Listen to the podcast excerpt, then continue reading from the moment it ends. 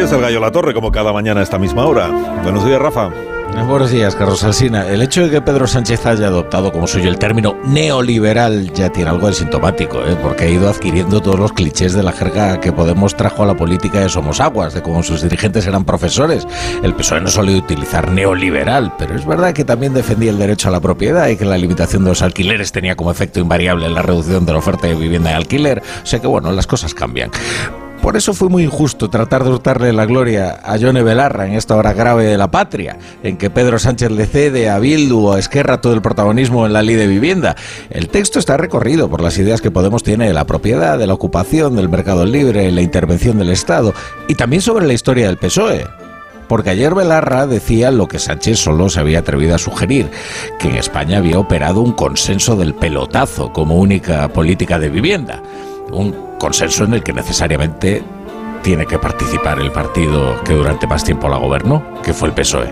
Esta ley de vivienda no es, por tanto, un texto legislativo más de los millones de páginas del BOE que se han escrito esta legislatura, es algo mucho más significativo para la historia del PSOE, que es la historia de España. Concluye, la torre concluye. Eh, concluyo que el entusiasmo eh, era perceptible. La primera ley de vivienda de la historia. Bueno, cuando se pasen de entusiasmo van a reinventar de paso el estado de las autonomías, como demuestran las amenazas a las comunidades que deciden emplear sus competencias sobre vivienda en algo que no se haya comprobado ya contraproducente. Te deseamos que tengas un día magnífico, Rafa. Y gracias por madrugar con nosotros. Es mi trabajo.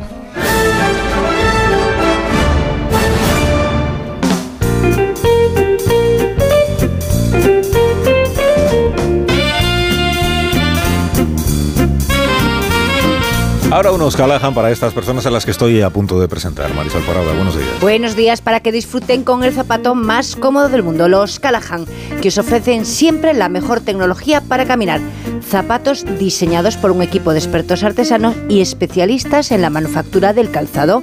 Las últimas tendencias, novedades y diseños fabricados con materiales de máxima calidad y equipados con su exclusiva tecnología Adaptation que se adapta al pie. Camina más y camina mejor con Callahan Adaptation a la venta en las mejores zapaterías y en callahan.es. Tecnología, diseño y confort a buen precio. En tertulia, esta mañana aquí en Más de Uno en Onda Cero, está Ángeles Caballero. Buenos días, Ángeles. Buenos días, Edu Madina. ¿cómo Hola, estás? Carlos, ¿qué tal? Bueno, no te, no te sigas eh, viendo con Semper, el de, Ha sido bonito este. el de la ínsula, ese que, bonito este. sí, que luego os cazan los, los paparazzi. Sí, os cazan. sí. No, es que estaba Kapuczynski en el bar Y y, se- no lo sabíamos. Se hizo estaba allí y carne. dijo, hombre, Claro, que, últimas horas, que soy, hora.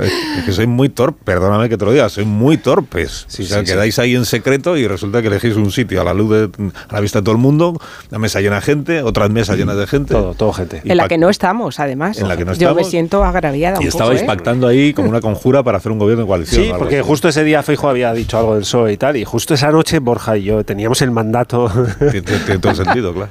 Claro, tiene todo sentido. Entonces, ¿qué dijimos? Pues para qué nos vamos a andar escondiendo, lo hacemos delante de todo, un poco lo de la carta robada de Poe, ¿no? Delante bueno, a los ojos de, todo el mundo. Bueno, y, Pues, pues, y Kapuczynski en el bar. Pues os está bien empleado. Entonces, Sí, sí. que se han desma- desmantelado el plan y la conjura. por- Javier Caraballo, buenos días, Javier. Muy buenos días. ¿Cómo estás? Muy bien. Me alegro muchísimo. Con un calor insoportable. No, no te voy a dar pie a que nos expliques tu teoría de que No, no, no, eso es invierno. siempre en Sevilla es donde más calor y donde más frío hace. Es verdad. No, es insoportable ya la teoría. No, No, pero es- eh, además eh, no te voy a discutir que tenéis mucho calor estos días, sí, es verdad. Hoy ya un poquito menos que ayer, ¿eh? ya el- la máxima va a ser creo que medio grado más baja o así, o sea que podréis disfrutar de una feria eh, refrescante ya estos últimos días. Eh, Amón Rubén, buenos días también para ti. Me desplazo para allí mañana, ¿eh? lo anuncio para que se me... Pues abrígate, abrígate porque la- las temperaturas van a caer muchísimo. O sea, igual ya la máxima para mañana no pasa de, de 36 o Sí, lo sé, lo sé. 36 o 35. Bueno, luego si queréis le damos una vuelta al calor que tenemos y a las cosas que están pasando. Pero antes, claro, es que os tengo que preguntar, os tengo que preguntar pues por el asunto, porque hay novedades en el asunto. El asunto este que empezamos a contar ayer, porque lo sacó el, bueno, lo del libro este que dice que el rey tiene una hija, el rey Juan Carlos tiene una hija que hasta ahora no se, cono- no se conocía, una hija secreta eh, de nombre Alejan- Alejandra. Eh, hay dos, no- dos novedades, digo. La primera, un desmentido del rey Juan Carlos a varios medios de comunicación, uno de ellos a Antena 3, he visto que también al Diario El Mundo, o sea, en varios medios de comunicación, el rey o el entorno del rey, como lo queráis llamar, pero bueno, es el rey Juan Carlos que dice que de qué me está usted hablando, o sea, que no, que no hay tal, que no hay tal hija, que él tiene los hijos que conocemos, eh, la infanta Cristina, la infanta Elena y el rey Don Felipe. Y luego el Palacio de la Zarzuela, que lo que ha dicho pues es que tampoco está, que no, que no sabe de qué va este asunto, claro. Porque una parte de la eh, presunta información, digo, presunta, luego si queréis lo discutimos, dice que el actual, o sea, que los hijos del rey Juan Carlos conocidos, bueno, conocidos, los que son, que son Elena, Cristina y Don Felipe, que están al tanto de que tienen una hermana, una, una cuarta hermana o tercera para ellos que no conocían. Bueno, la zarzuela dice que no saben de qué le están hablando, o sea que tampoco. Con lo cual, confi- eh, la aludida, la tal Alejandra, eh, todavía no ha dicho nada mm, públicamente. Digo todavía porque es posible que algo diga ella o sus abogados en las próximas horas. Y si algo dicen, probablemente va a ser eh, que desmienten también la información y por eh, la información o lo que se ha publicado. Y por tanto, pues, pues no sé a partir de, de ese- de esa circunstancia qué relevancia o qué recorrido tiene un asunto. Si lo desmiente el, el aludido, la aludida, la familia de los aludidos, ¿quién lo confirma esto? ¿Quién, quién confirma una historia como esta? Bueno, ¿algún comentario queréis hacer sobre este tema del que habla toda España en las últimas horas? No, pues no. Pues sí, como Sí. experto Ah, que sí. soy. en Como experto que eres materias. en rumores y... Y en Sí, salir no, a cenar es que- también es experto. También a salir a cenar, sí. No, eh, debo decir que me sorprendió. Porque, claro, es jugártela mucho, ¿no? Puede ser el piscinazo del año 2023 o la noticia del siglo. Eh, no, tiene, no tiene punto moderado ni, ni zona media. Ah, ¿Cómo demuestras que eso es así? Pues no tengo ni idea. La verdad es que creo que eh, para dar esa información hay que tener algo muy atado y si no lo tienes muy atado y muy comprobado, supongo yo el consejo de amigo sería ten cuidado. Y en cuanto a la reacción de Zarzuela, me parece la normal decir que es falsa. Eh, de Zarzuela y, de- y del, y del rey emérito. Eh, no, no sé, yo debo decir, eh, se puede decir una palabra coloquial, me he quedado flipado con esta noticia, con esta publicación de este libro y de cómo lo ha recogido el, el confidencial, porque, porque me parece un temazo. Y si no lo tienes muy hecho y muy demostrado, yo diría que conviene más tener un poco de cautela y un poco más de precauciones, pero no sé. Lo que pasa es que uno de los caminos para cuestionarlo ha sido insistir en esta idea muy cortesana de si estos asuntos deben permanecer en el anonimato, porque es el rey y su vida privada. ¿no? Y a mí esta me parece una propuesta escandalosa, porque Bueno. cómo no va a ser relevante que Si el rey de España. Estado tuviera una hija clandestina y no tuviéramos noticia de ella. Y que esto se viniera a acomodar en la idea de que son cosas de los Borbones, y como son cosas de los Borbones, pues dejémoslo en sus bonitas tradiciones domésticas, ¿no? Y claro que son cosas de los Borbones, con familias enteras aseguradas en la clandestinidad y mantenidas en la clandestinidad, ¿no? De Alfonso XII, Alfonso XIII, por citar los antecedentes más claros. Y, y yo creo que es una obligación saber estas cosas y que cuando se hablan de los secretos a voces, y este forma parte de ellos, solo faltaba que... Bueno, voces desde ayer. No, pero si tú escuchas a muchos de los eh, Sí, ahora lo sabía todo el mundo. involucrados, eh, te desvelan los detalles no solo del origen de la historia, apellidos, quién es, dónde vive, a qué, a, a qué dedica el tiempo libre. Ah, yo es que no les- yo con- a estos no les conozco.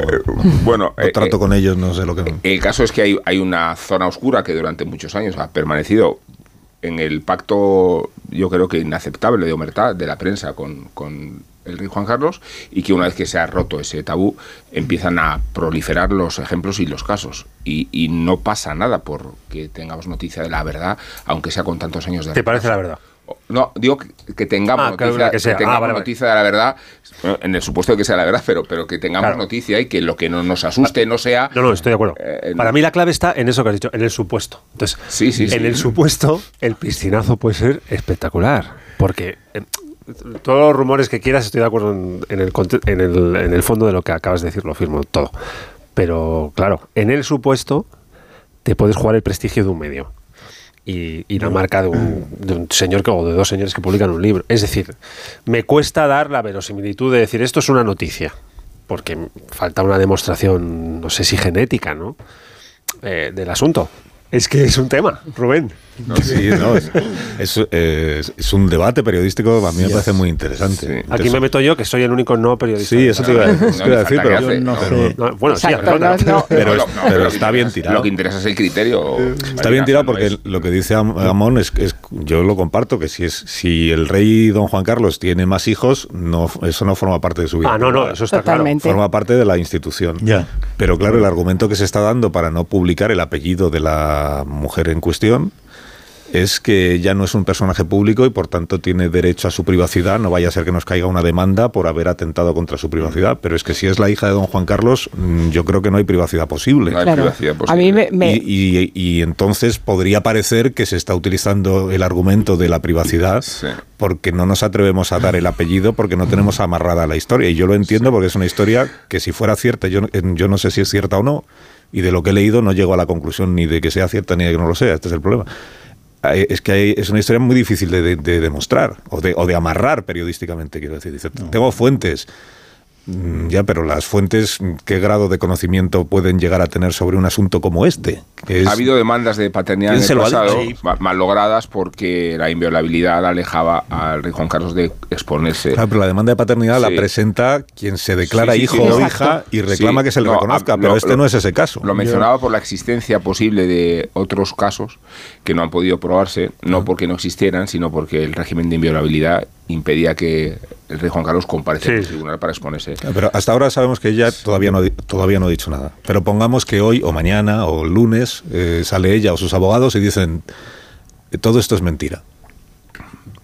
¿Y entonces qué hacemos? O sea, o sea, mm, Pues nada. Porque si la... Si la Pues nada, Pues nada. ¿Cómo que pues nada? No, no, que- que- que- que- pero es que ya lo han dicho, además parte de la familia ya, ya ha dicho que es mentira y que, que supone una ofensa para la memoria de su padre, esto ya se, se ha dicho y, y yo creo que eso se queda ahí sin Yo creo más, que ella ¿no? todavía no ha dicho nada. Lo que Javier, no entiendo que es... yo me equivoque, lo- ella el- todavía no ha dicho nada. Ella, ella en no. público. Ella, ella no. En público. Eh, pero eh, lo que me sorprende, que no sé si lo estáis Que aquí haciendo los protagonistas son tono ella y el rey Juan Carlos. de qué sorpresa, no, no, hombre, no, que, que para esta información eh, eh, tiene mucha relevancia, pero desde luego sorpresa no, porque eh, eh, a nadie le, le extraña esto, como recordaba Rubén, las demandas de paternidad contra eh, Juan Carlos I han sido, eh, que yo recuerde, dos, tres. No estoy nada de acuerdo con esto que se repite ahora de forma mecánica, que aquí en la transición ha habido un pacto de silencio la, y mucho menos, como dice Rubén, de humertad eh, para silenciar. quieras, no, ¿eh? va- no, no, Bueno, no, es que pero es- que, es que- pero es que no es es, de ver- una es que no es así. Rubén, no es así. una no evidencia. Bueno, no, no, pero a mí me parece una evidencia gigantesca. Rubén, Javier, no, no es Rubén, que, no vamos es a ver. crea en el pacto de omertad, es que es una evidencia escucha- gigantesca. Escúchame, eh, lo gigantesca. vale, yo, eh, eh, la vida privada de los personajes públicos en España nunca ha interesado, ni la del rey, ni la de los presidentes ¿Qué del gobierno, ni de las ministras, ni de los o ministros. sea, un hijo bastardo, no es si lo verdad, fuera, es, en, es un asunto año, privado, en serio. En el año 90, en el año 90 hubo un primer escándalo por la vida privada del rey. El año 90, ¿eh? que ya han pasado unos cuantos, gobernando Felipe González. Se estaba muriendo Fernández Ordóñez. Tenía que sustituirlo y no se le sustituía. Entonces se le preguntó a Felipe González que por qué no lo sustituía. Y dijo, no lo puedo sustituir porque el rey no se encuentra en España.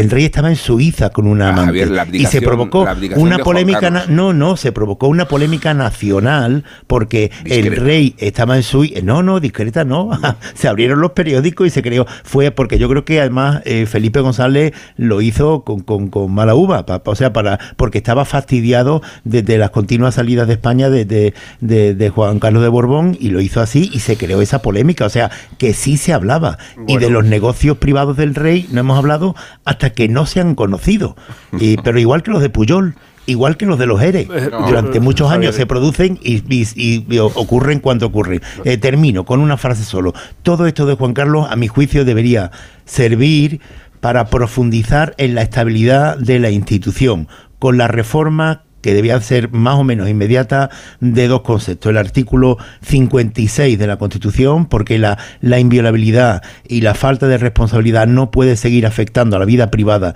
de los monarcas, y el decreto de 2014 don Juan Carlos, Juan Carlos I no puede seguir formando parte de la familia real. Ya Y el fin Felipe del VI lo y el restringió. fin del privilegio masculino en la sucesión también, ¿no? De paso. Claro, Yo- ese parece más complicado, pero bueno. Yo Bueno. estoy, estoy 100% de acuerdo con lo que has dicho, Rubén, incluso eh, lo que comentabas esta mañana, que el hecho del propio desmentido del rey Juan Carlos diciendo no tengo ninguna hija llamada Alejandra puede darnos a entender que tiene un hijo llamado Fernando, por ejemplo. Pero bueno, más allá de eso, yo también estoy...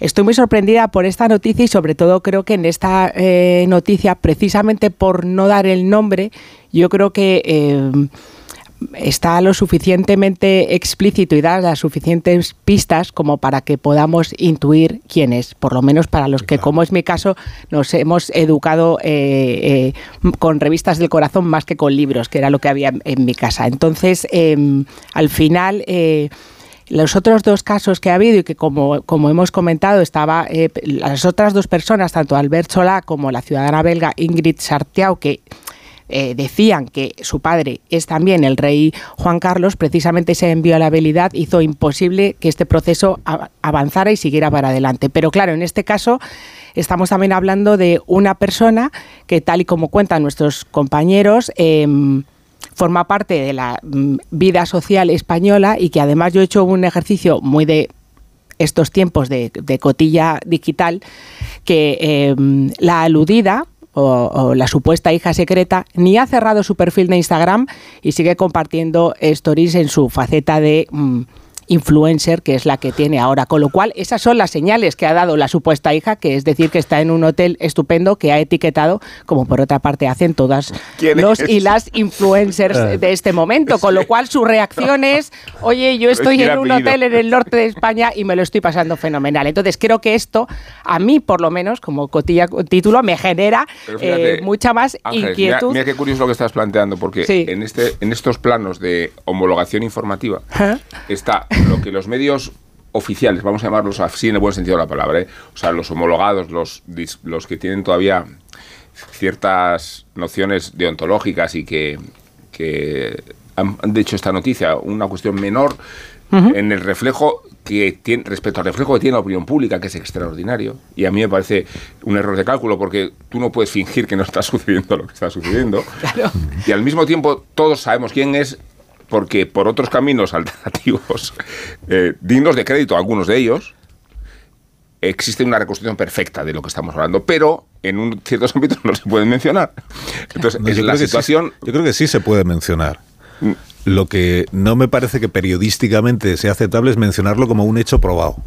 Sí, ni, sí. ni siquiera diría como una información. Yo le daría Exacto. una categoría de rumor eh, publicado en un libro. Rumor porque... Y, Sí. y con todo el cariño a los autores del, del libro, ¿eh? Pero yo de lo que he leído, no peri- periodísticamente me cuesta presentarlo como un hecho, porque tengo a un lado a unas fuentes que no sé quiénes son, y ya sé que Claro. las fuentes son secretas y lo que queráis, pero ese es, también, es, que- es que ese también es un comodín al que nos agarramos a veces los periodistas. de, yo no voy a revelar mis fuentes, es que si no sé quiénes son tus fuentes, no sé qué crédito me merecen tus fuentes. No sé cua- qué grado de conocimiento pueden tener sobre una historia como esta, porque es alguien que pasaba por allí, es eh, y, y enfrente lo que tengo es el desmentido de todos los aludidos. El rey dice, "Este no- claro, y dices, ¿cómo no lo va a desmentir el rey? Ya, pero ¿cómo- ¿y cómo lo va a confirmar? Pues, Ya. yo creo que lo desmentiría si, publica cualquier lo- como, cualquier desmentido no nos vale, pues entonces qué va, qué va a hacer el aludido. Yo creo que esa es la, esa es la Entonces- clave recurrente de este asunto, porque da la sensación de que al ser un formato libro tan, tan, tan respetable, el formato en la mayoría de las ocasiones, le otorga eh, una condición que yo creo que como tú no tiene. Y no tiene porque es muy fácil pensar que este señor rey, eh, el rey emérito tiene un montón de historias detrás que eran rumores es, eh, que conformaban parte de la conversación discreta e indiscreta de la ciudad y del país, a partir de los cuales derivan hoy, no sé cuántos años después, y ahora ya que no está en el ejercicio de su cargo de jefe del Estado, este tipo de, de- de nuevos capítulos. Pero yo creo que es muy aventurado decir que quien fue rey de España, jefe del Estado durante tantos años, tiene, como dice Rubén, un asunto no privado, sino público, de extraordinaria naturaleza pública y de extraordinarias implicaciones, si fuera cierto, y piscinear de esta manera. lo tienes que tener atadísimo. Y atadísimo no es que tengas fuentes indiscretas o atajos mm, coloquiales o zonas mm, de, de información paralela o alternativa que te... No, no, lo tienes que tener genéticamente, porque es que estás diciendo que quien fue rey de España tiene una hija clandestina, no conocida y ocultada a la opinión pública del país en el que fue rey durante tantos de, años. ¿Os acordáis de Mitterrand? Y- Y del Sí, caso pero de- Sí, sí, sí. que apareció el día del funeral. Claro, sí, sí. Claro, no. pero una, una familia paralela. 30 Pero- años, 30 años en la clandestinidad. Eh, Un pero- jefe de Estado. pero la simple- sí, pero no, pero no hereditario. Es quiero decir, No, ya, no le Ah, claro.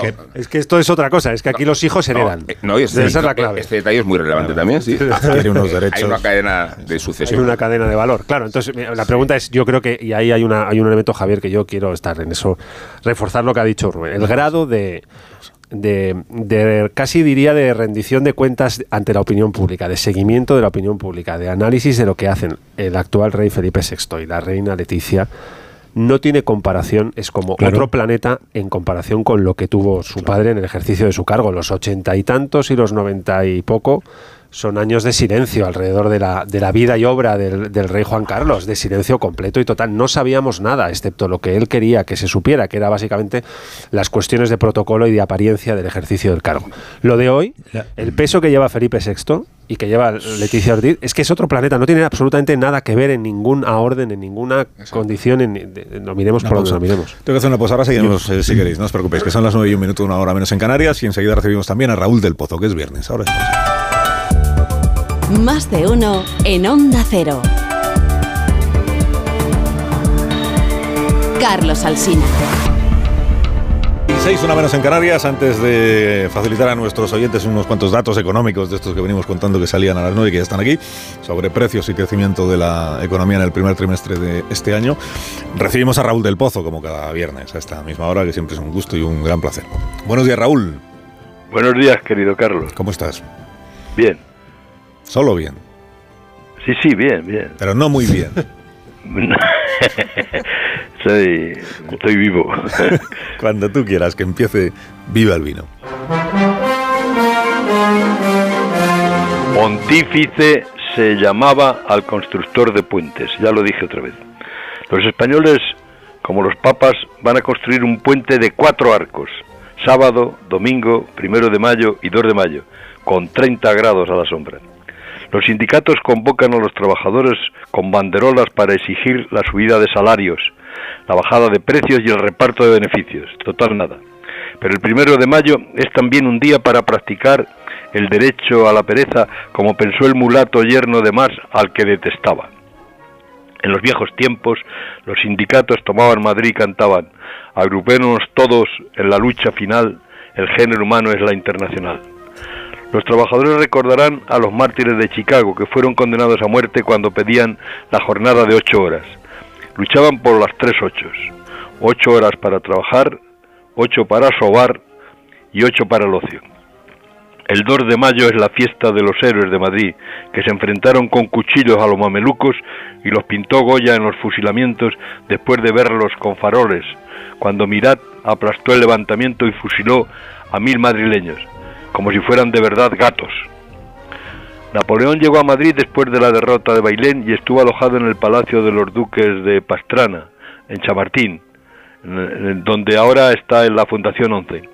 Leía la Ilíada y El Príncipe. Solo fue al Palacio Real una vez a visitar a su hermano Pepe Botella, que fue rey de España cinco años, y el pueblo de Madrid le cantaba, Cada cual tiene su suerte, la tuya es de ser borracho hasta la muerte.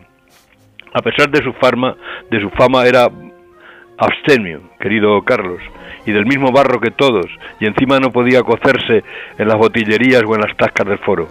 En honor a los currantes y a los héroes, digamos, viva el vino.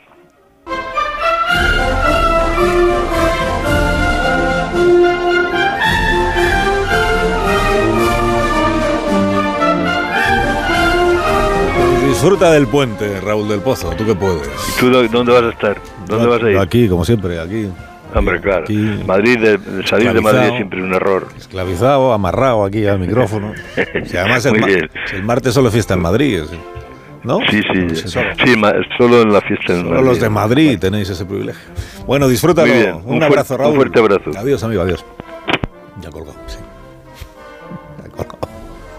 Del todo. Bueno, vamos a los datos que acaba de publicar el Instituto Nacional de Estadística, que como sabéis son precios y PIB, precios del mes de abril, son provisionales los datos, claro, eh, precios del mes de abril y PC, eh, perdón, y PIB del primer trimestre. Pero Pablo González, buenos días. Muy buenos días, Carlos. Buenos días. Bueno, ¿cómo está? ¿Cómo ha ido? A ver. Pues mira, los precios, ese avance. Antes de que me digas cómo va la cesta de la compra, la cesta de la compra no viene porque es el avance y no viene segregado por aunque la cesta de la compra sigue siendo alta. Te cuento, el IPC 4,1 interanual, la subyacente queda en el 6,6. Ha subido un poquito entonces, ¿no? Ya desde, sí, pero desde el Ministerio, ya dejan entrever, el Ministerio de Economía, la vicepresidenta Nadia Calviño ya da un comunicado en el cual destaca que la subyacente baja un punto, lo cual frena, ella deja entrever que la cesta de la compra empieza a bajar algo, ya veremos, y que el IPC eh, se mantiene con esa tasa alta porque por el efecto calendario que viene de eh, otras posiciones y de ahí llega ese precio. Esto respecto al IPC. Respecto al Producto Interior Bruto intermensual, eh, 0,5%, en tasa interanual 3,8%. Aquí lo que destacan es eh, también que el consumo eh, crece poquito el consumo de las familias, 0,1 es lo único que crece, y en horas trabajadas pues varía 1,4% y la variación interanual del coste laboral unitario sube, es decir, el coste para las empresas un 2%.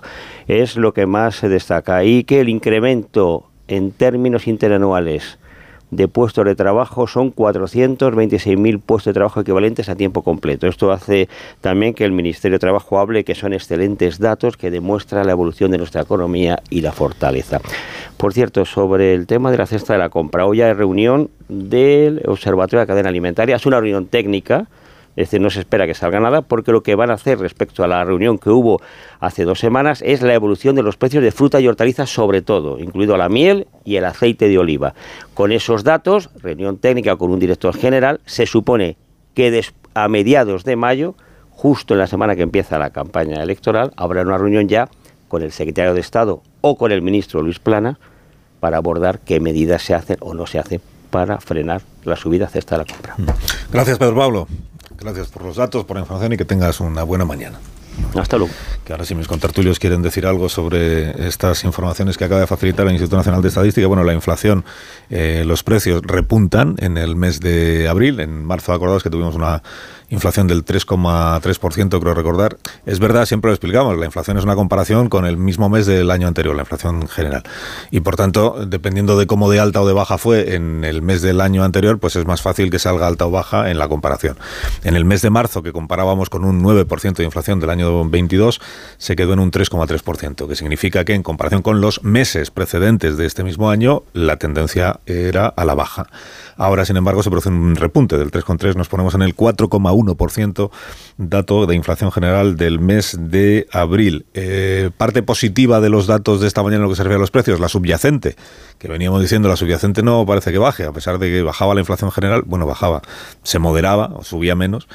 Eh, la subyacente, sin embargo, en este caso es el que, la que da la, parte, digamos, más esperanzadora, es que ha abandonado el 7% y está en el 6 y pico. Y del PIB, el 0,5% de crecimiento en el primer trimestre es mejor dato que el del último trimestre del año 22, que fue de un 0,2. Creceremos un 0,5. En el interanual, que es la comparación con el año anterior, 3,8%.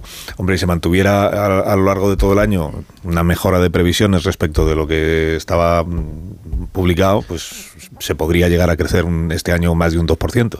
Vamos a irlo viendo, pero digamos que en lo que se refiere al PIB, el dato del primer trimestre es mejor que el dato del último trimestre del año anterior y permite decir, no solo al gobierno, sino a cualquiera que contemple los datos, permite decir que el, la ralentización de la economía que se había producido, o el, digamos que flojeaba la economía en el último trimestre, los últimos trimestres del año anterior, digamos que ahora parece que en lugar de seguir flojeando empieza a recuperar un poquito de fuelle, digo, por mm. intentar explicar un poco los números. ¿no?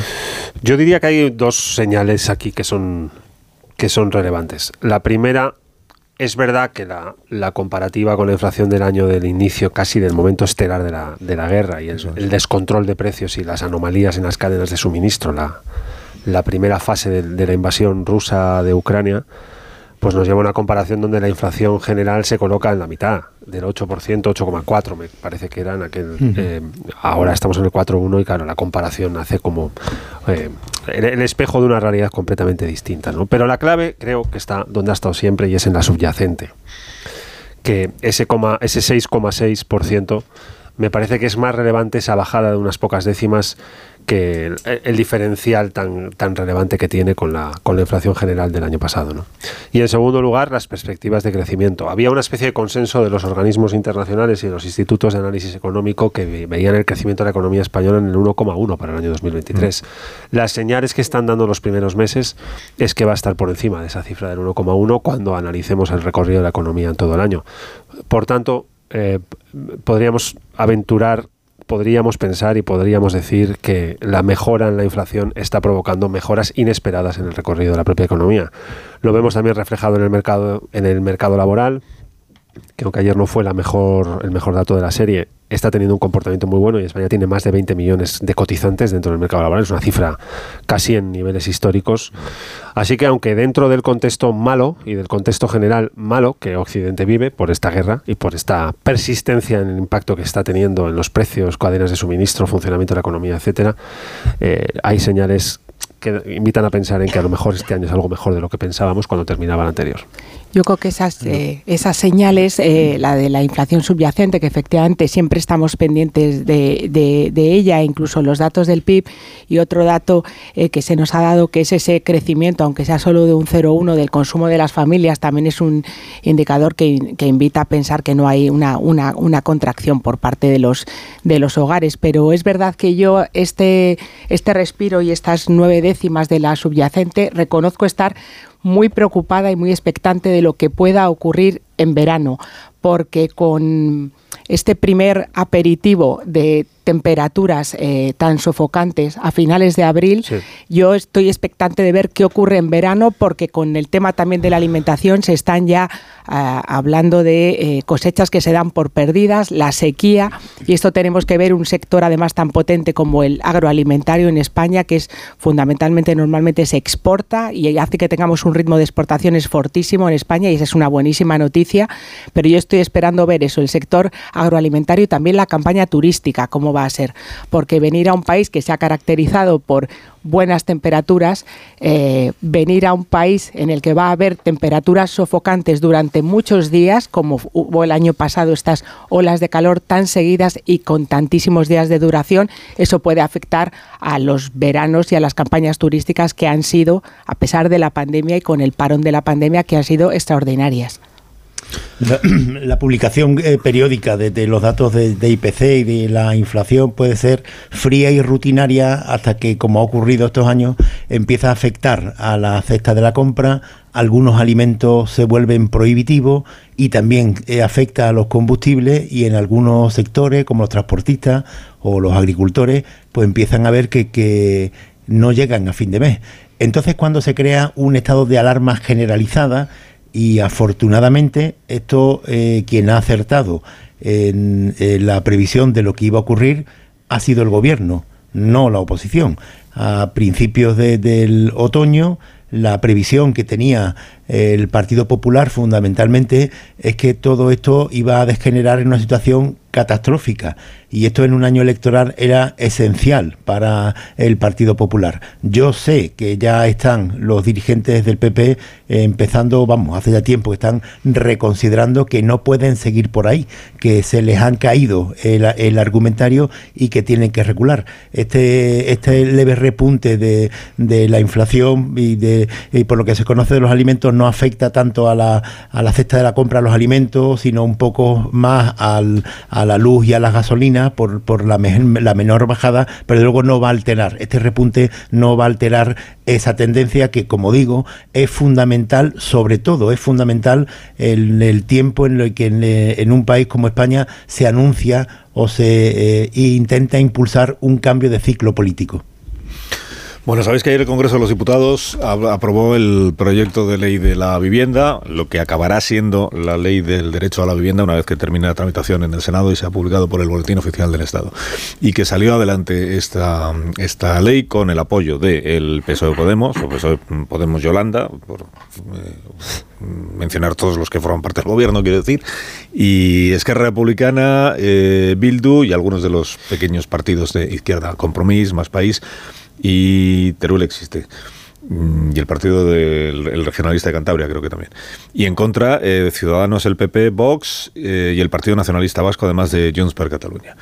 Bueno, el, go- el gobierno y quienes, y quienes han sacado adelante esta ley mm, nos están explicando que esto es lo que hacía falta. O sea, lo que, lo que hacía falta para que la, vivienda, por citar al presidente ayer, deje de ser un bien de, de lujo y pase a ser eh, un bien de primera necesidad. Y que por tanto sea tratado como, lo, como ese bien de primera necesidad. Con todas estas medidas que venimos comentando en los últimos días, de las zonas tensionadas, del tope a los alquileres, del cambio de eh, cómo se reparten los gastos entre, entre el propietario y el inquilino cuando se firma el contrato, en fin, todas esas cosas.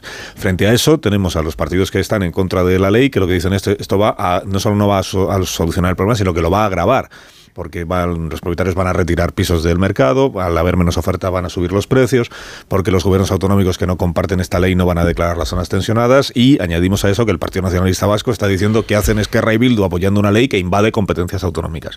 O sea que en lugar de ir por el camino de la descentralización, lo que es es una, rey- una ley recentralizadora en algunos, en algunos asuntos. Eh, ¿Dónde estáis? ¿O dónde, os, ¿Dónde os queréis situar? ¿Más cerca de los unos, más cerca de los otros? ¿Con qué grado de expectativa afrontáis estas nuevas normas que entrarán en vigor en breve y que se supone, en palabras del presidente, que es un, cambio de paradigma, o sea, que van a van a cambiar la situación. Bien es verdad que le está diciendo que pasarán algunos años ¿no? antes de que la ley tenga sus efectos y sobre todo que los planes de vivienda que está anunciando el mismo lleguen a, a ser visibles, ¿no? hasta que las viviendas estén construidas y entregadas. ¿Estamos ante un mero reclamo electoral o ante un cambio verdaderamente mm, importante? ¿Qué opináis? Bueno, yo diría que el Parlamento se mete en una. y el Gobierno se mete en una ley extraordinariamente relevante, porque toca un asunto extraordinariamente relevante de país, eh, en un momento poco propicio para los acuerdos, porque hay un contexto electoral insuperable en cada uno de los debates eh, eh, políticos e institucionales y legislativos que estamos viendo.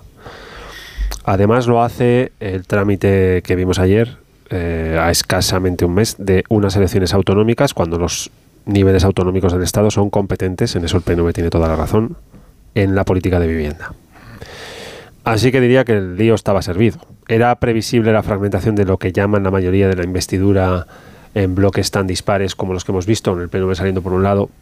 Yo tenía la sensación de que sí, porque, porque mm, hay eh, comunidades autónomas celosas de sus competencias, unas más, otras menos, pero todas vigilantes de todo aquello que les compete en términos de gobierno llevar a ellas.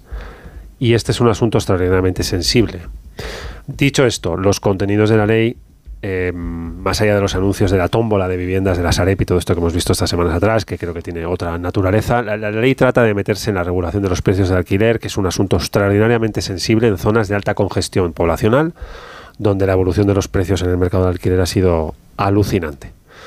A partir de ahí, que se haya abierto un debate como este en el Congreso de los Diputados, para mí es el, el primer paso de una ordenación legislativa en el tema de la vivienda, que este país lo necesita, desde el punto de vista de la gestión de los precios y desde el punto de vista del parque de vivienda pública. Relevante para mucha gente con rentas medias bajas o rentas bajas que no puede acceder en este mercado de precios tan disparatados, sobre todo en algunas ciudades altamente pobladas, con densidades elevadas y con precios disparatados en los últimos años y en las últimas décadas. Así que eso no lo puedo ver como una buena noticia. Vamos a ver cómo termina el trámite cuando se complete en un momento tan tan tan caliente como es este, a escasamente 30 días de unas elecciones Y municipales. a ver con qué equilibrios, porque a mí me interesa mucho esta disquisición que se pretende hacer entre el nacionalismo conservador y el como si pudiera haber nacionalismo progresista. O sea, yo me niego a aceptar que cualquier versión o acepción del nacionalismo se puede describir como progresista. Eh, lo digo por cómo se está señalando la, la fragmentación entre Junts y PNV por un lado y Esquerra y Bildu por otro. ¿no? El nacionalismo es oscuridad, es, es retroceso, es caverna. Luego no hablemos de ninguna connotación progresista del nacionalismo. Y menos aún naturalicemos ya como, como un hábito casi rutinario que, que Bildu se ha incorporado a la mayoría gubernamental sin discutirle nada. Aquí voy a colisionar con Javier Caraballo otra vez, pero no me importa. Y no me importa porque estas cuestiones que Javier va a decir que eh, reflejan No, pero no asuntos de consenso. Que lo diga es que luego. conocemos de toda la vida. Ya, por eso. Asuntos de consenso no derivados de la discusión nacionalista en sí, en realidad son contrapartidas que luego se reflejan y sustancian allí donde la política sí se hace nacionalista y se hace particularmente dura. Y voy a referirme, por ejemplo, al cambio de paradigma lingüístico que se avecina en el País Vasco si es que prospera la iniciativa de gobierno con el apoyo del Partido Socialista de Euskadi.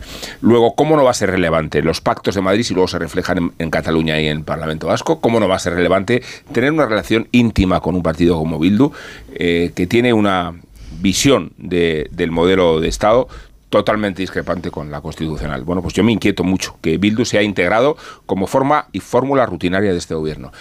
Y sabemos cuáles son las contrapartidas porque después se van escenificando una por una. Venga, Javier, por alusión. Javier. Vamos, te Bueno, la, te la he puesto la votando, discusión- macho. sí. Ya, ya, sí, pero la Sí. discusión de, de Bildu en realidad me- me- siempre he dicho que, que- que desde mi punto de vista es algo de, de principios elementales de, de un sistema democrático. Los representantes de Bildu, como los de Vox, como todos los que se sientan en el Congreso de los Diputados, son representantes de la ciudadanía. Y eh, siempre prefiero que este tipo de gente esté dentro de las instituciones que fuera de las instituciones. Y una vez que está dentro de las instituciones, lo que no se les puede negar, y a mí me parece bien, es que entren en la dinámica democrática. Y si se negocia con Bildu o con Vox o con cualquier otro una ley de vivienda, pues bien, lo que no puede hacer es negociar con Bildu algo que afecte a la eh, memoria de las víctimas de, de No, yo digo. Javier, la Eso- eso es repercusión lo que, luego tiene en la política penitenciaria o en la política lingüística, ¿qué tal? Pero que, que lo- que No, en la es que- política es que- es que tú penitenciaria tratas Rubén, de aislar también a pactos concretos lo que son pactos No, estratégicos. Porque es que también, con la también estamos, Bueno. porque también tenemos diferencias con, con los, eh, los presos de ETA, porque eh, aunque a mí me, me No, resulta no repugnante todo, ¿eh? Los, no. presos de, los presos de ETA tienen también derecho, todos los presos tienen derecho. Yo Pero, estoy en fin, hablando del en cuanto- ¿eh? Volvamos Ya. al derecho a la vivienda, que igual es más de... El derecho a la vivienda, yo creo que eh, te- tendríamos que analizarlo exclusivamente en el ámbito eh, electoral, eh, porque e- este paquete de, la ley de vivienda con los pisos que va anunciando el presidente Sánchez como si fueran eh, números de lotería, 90.000, 100.000, 20.000 cada, cada día, lo de la herencia universal de, de, de Yolanda Díaz, su vicepresidenta, su ticket electoral, y ya le falta lo que una vez se, se, se prometió en la Junta de Andalucía, que eran vacaciones gratis para las amas de casa, y ya con esto se completaría todo. Eh, y no, no, esta ley no va a ninguna parte porque eh, va a ser recurrida, seguro, por varias comunidades autónomas y se va a quedar ahí estancada, y porque no es verdad que esto sea nuevo. Eh, en el 2005 había una ministra de Vivienda en España, María Antonia Trujillo, que, que eh, puso de moda aquello de, os acordaréis, Las Fanger, soluciones habitacionales, que eran unos pisos súper baratos de, de 30 metros cuadrados, con servicio que eran las antiguas corralas de Madrid, de, de- de toda España. Piso- pisos de 30 metros cuadrados con, con- con servicios comunes y, y- y cocinas comunes. Y bueno, eh, eh, ¿qué, qué pasó de aquello? ¿De ¿Cuánto tiempo nos pasamos hablando de las soluciones habitacionales de- de- del gobierno de Zapatero? Fue un montón de tiempo. ¿Y, y qué ocurrió? Nada, igual que con esto. Eh, Adelante. Dos. por Alusiones alusiones. también.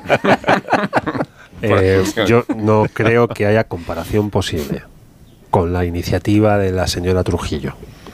En aquel año y diez meses en que fue ministra de Vivienda de la primera legislatura de Zapatero, las Kelly Finders, que decía, Sí, sí, sí. con eh, afrontar por primera vez una legislación sobre un derecho no, no aterrizado en una legislación concreta que está en nuestra Constitución, que es el derecho a la vivienda. Yo po- podemos tener dudas, matices, podemos discutir, pensar en que queda recorrido parlamentario, en que esto debería haber, lo que queramos, pero hay un marco legislativo que las instituciones del Estado afrontan por primera vez. Y dos, yo, eh, por entrar en, en el trapo que ha colocado Rubén, una cosa es que Bildu forme parte de las instituciones, yo llevo defendiendo su presencia en las instituciones, incluso en los años en los que se, produjo, se produjeron las ilegalizaciones de marcas políticas en el entorno de ETA en los años del presidente Aznar, eh, contra mucha gente que pensaba que debían estar fuera. Así que llevo pensando toda mi vida que tienen que estar dentro. Pero otra cosa es que se les incluyan lógicas de gobernabilidad. Cuando Bildu no forma parte de una lógica de gobernabilidad de España, porque no está ahí para la gobernabilidad de España. Por tanto, incorporarles a algo en lo que no están y para lo que no están, a mí me parece que es una frontera diferente. Su presencia en las instituciones, indiscutible. La presencia de Bildu en lógicas de gobernabilidad que sean determinantes de las leyes, los presupuestos, las leyes orgánicas, A cambio yo de tengo muchas dudas. además. ¿eh? O sea, Yo tengo dudas. Pero bueno, dicho esto, ha formado parte de la aprobación de esta ley, porque ha sido Podemos, Unidas. Podemos, el PSOE, Esquerra Republicana de Cataluña y Bildu quienes han aprobado esta, esta primera parte de la ley. ¿no? Veremos en qué queda, pero es obvio que se ha abierto un debate. Y se ha abierto un debate, yo diría que en un momento no el mejor, porque estamos en plenas eh, a las puertas de una campaña electoral y las campañas electorales tienen mucho de competencia y poco de cooperación. Y, y hay poco de debates fríos y templados. Tienen tendencia a las mayúsculas, a los gritos, a las, a las enu- grandes anuncios que luego a veces pues, generan frustraciones porque aterrizan poco en realidades concretas de transformación. Pero el Parlamento ha abierto una vía de un debate relevante y vamos a ver en qué termina, porque yo creo que este país merece tener un debate serio sobre la vivienda, Pero- sobre los precios de la ver, vivienda pero- y sobre la vivienda pública. Pero si todas las comunidades autónomas tienen su ley de vivienda, pero ¿cómo que se está regulando por primera vez? Es En el Congreso de los Diputados. Pero vamos a ver, pero porque las competencias están en las comunidades autónomas. Yo eh, he buscado la ley de vivienda de Andalucía de 2010 y lo que hace es regular de 2010, eh, regula de forma pionera, dice la ley, el derecho constitucional y estatutario a una vivienda digna y adecuada. Y además, en 2010, lo que incorporaba es además el concepto de vivienda de calidad, que no solamente iba a asegurar el, derecho de la vivienda digna, sino que también iba a entrar y entraba en el conjunto de dotaciones y equipamiento de esas viviendas. O sea que, no solo se ha legislado, se ha legislado y dos huevos duros con las viviendas, pero la realidad siempre es la misma, que tenemos el parque de vivienda social de Europa más bajo, el 3%, en Centro Europa del 30%, y aquí el interés de las administraciones, ayuntamientos, diputaciones, autonomías y gobiernos, en la vivienda siempre ha sido la especulación, y por eso la corrupción es el eje de casi todas las corrupciones. Esa es la realidad. Pues yo creo que eh, en cuanto a la ley de vivienda es otra de esas tantas cosas a las que muchas veces eh, denominamos medida electoral como para quitarle fuerza o importancia o como si no fueran en general la mayor parte de las decisiones que toman los políticos tuvieran en el fondo un objetivo eh, electoral. Pero es verdad que me, mm, me parece que falta un poco de pudor, si es que se puede decir, en ambas, en ambas partes. Por un lado, el presidente del gobierno anunciando con enorme fanfarria, yo no digo que no sea una ley importantísima, pero es verdad que si tanto se tenía que haber hecho, eh, la ley de vivienda la tenía aparcada el PSOE desde hace un tiempo y decía que había aparte unas, unos problemillas técnicos que tenía que resolver. Si había tanta urgencia, igual podía haber sido una de las, de las prioridades en su momento, siendo además la vivienda, y yo creo que en eso podemos estar todos de acuerdo, un factor tan importante porque creo que es un derecho que abre la puerta al resto de derechos para muchos para muchos ciudadanos la posibilidad de tener eso de tener un sitio donde dormir cada noche. En, cuanto a las ideas que propone o las principales medidas que propone esta ley eh, a mí me gustan. Lo que pasa es que es verdad que es un tema tan importante que eh, hay que esperar un medio, incluso largo plazo, para ver si tienen algún tipo de, efecto. Y por la parte que de la oposición, eh, yo creo que la medida que proponen ellos por parte de la derecha, o por lo menos el PP, que es seguir continuando con la construcción de viviendas. Bueno, yo estaba recordando ayer que cuando se construían, cuando decíamos que sacábamos pecho porque España construía más viviendas que Francia, Alemania, Italia juntas, eh, vino una burbuja inmobiliaria eh, que tuvo unas consecuencias muy dañinas de las que muchos ciudadanos todavía no se han, no se han recuperado. Eh, esa construcción me parece que no puede ser a lo mejor la principal solución. Mm, sigo echando de menos que se le meta mano en esta ley a los pisos turísticos, porque además de tensionar las grandes ciudades, está haciendo que en ciudades como Madrid y Barcelona no solo exista este problema, sino que lleven desde el 2019 ambas capitales perdiendo población y eso es eh, me parece también importante todo el mundo dice que se quiere venir a Madrid pero Madrid pierde población y eso también me parece importante. Y luego me parece muy peligrosa esta idea de difundir que, es, eh, que, esta ley va a acabar con la propiedad privada y lo que va a ser es eh, darles una especie de alfombra roja a la ocupación. Me parece peligroso porque son em, dos bulos que tienen un encaje facilísimo en nuestros estómagos y en nuestros cerebros y esto eh, me parece que es una irresponsabilidad y también por eso pido pudor también a esa parte. Tengo que hacer una pausa, sé que queréis decir más cosas, pero tendrá que ser después de esta publicidad. Muy interesante que viene ahora.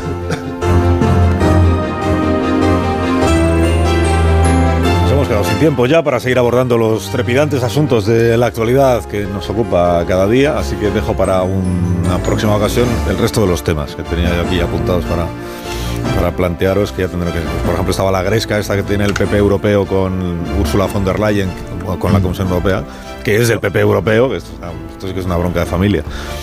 El señor eh, Manfred Weber con Dolores Montserrat y Feijóo y tal, diciendo que es que el comisario lituano va con Sánchez en esto de Doñana. Y la señora von der Leyen salía a decir, a ver, yo mantengo mi confianza en todos mis eh, comisarios. Que tampoco se esperaba que dijese lo contrario, imagínate. Al final la Comisión Europea, mm, a ve- a veces conviene que nos acordemos, la Comisión Europea es como un gobierno en el que la presidenta es la señora von der Leyen y luego están sus ministros. Entonces, igual, si Sánchez respalda a Irene Montero, no va a respaldar Ursula von der Leyen a Sinke Vincius. el- Sí, sí, el que tú dices que tiene nombre de centurión romano. que el asunto, el, el asunto Doñana, digamos que, el. Que en la cuestión esta de Doñana el, el PP sigue mejorando, que, que- que cada vez Sí. que- que- cada vez la bola de nieve es mayor. No sé yo si es muy finos. Bueno, ¿quieres indultar a alguien esta Sí, mañana, amor? en concreto a Kamala Harris y profetizo, ojo, eh, que va a convertirse en la primera mujer presidenta de Estados Unidos Bueno. sin necesidad de asumir la posición de candidata. La paradoja se explica en la anomalía que representaría la hipotética elección de Biden, la ha anunciado el propio líder demócrata, su candidatura, de tal manera que esta bravucanada lleva implícita las aspiraciones de su delfina, que podría ser presidenta sobrepasando algunas circunstancias coyunturales. La primera, Biden decae o viene a faltar o fallece antes de que termine la presente legislatura. La segunda, Biden gana las primeras con ella de número dos, pero disponiendo el relevo. Y la tercera, el reelegido presidente no puede terminar el segundo mandato porque la salud se lo impide o porque sobreviene una defunción. No queremos ser agoreros. Tratamos de significar los detalles y pormenores de un proceso electoral que derivaría la segunda entrega del duelo Biden-Trump a la carambola de una presidenta alternativa. Lo que no termina de entenderse es por qué Kamala Harris me estoy quedando sin voz. Ha sido una vicepresidenta de un perfil tan bajo Te queda tarea todavía y por de una delante. irrele- Hoy. ¿Quieres dejarlo ahí? Lo dejamos ahí. Muy bien. pues ya está. Sí, sí, total, ac- acabas de... ¡Qué maravilla! Acabas de hundir la- las posibilidades de Kamala Harris. Eh, Profetizo que será la primera Lo que presidenta. no termina de está. entender si me he muerto yo. claro, claro. El cronista que profetizaba que sucedería un presidente difunto fallece al Claro, contarlo, claro. ¿no? es que son lo bueno. Bueno, me quedan cosas por decir, pero vamos a dejarlo Sí, aquí. pero vamos, yo no- no, es que no tengo paciencia. ya Tampoco ibas a mejorar ya mucho. No, iba a empeorarlo. ya estaba muy bien. Dicho. Igual que existe la media pregunta, existe el medio indulto. El medio Que es, indulto. que es el, el indultador que sobre la marcha se va dando cuenta que no tiene sentido. No tiene el sentido. indulto. Y Pero es mejor, ¿no? Es Sí. Mejor, eso que seguir hacia Muchísimo adelante. mejor, sin- sí. Bueno, Marisol, criterio. unos Callahan para estas personas que se van yendo. Para que disfruten caminando con Callahan Adaptation, el zapato más cómodo del mundo que te ofrece la mejor tecnología para caminar. Zapatos diseñados por un equipo de expertos artesanos y especialistas en la manufactura del calzado. Las últimas tendencias, novedades y diseños fabricados con materiales de máxima calidad y equipados con su exclusiva tecnología Adaptation que se adapta al pie. Camina más y camina mejor con Callahan a la venta las mejores zapaterías y en callahan.es. Tecnología, diseño y confort a buen precio. Adiós Ángeles Caballero, adiós, Adiós. Caraballo, adiós Madina. Muy buenos días. Ramón, hasta luego, a las 11 aquí.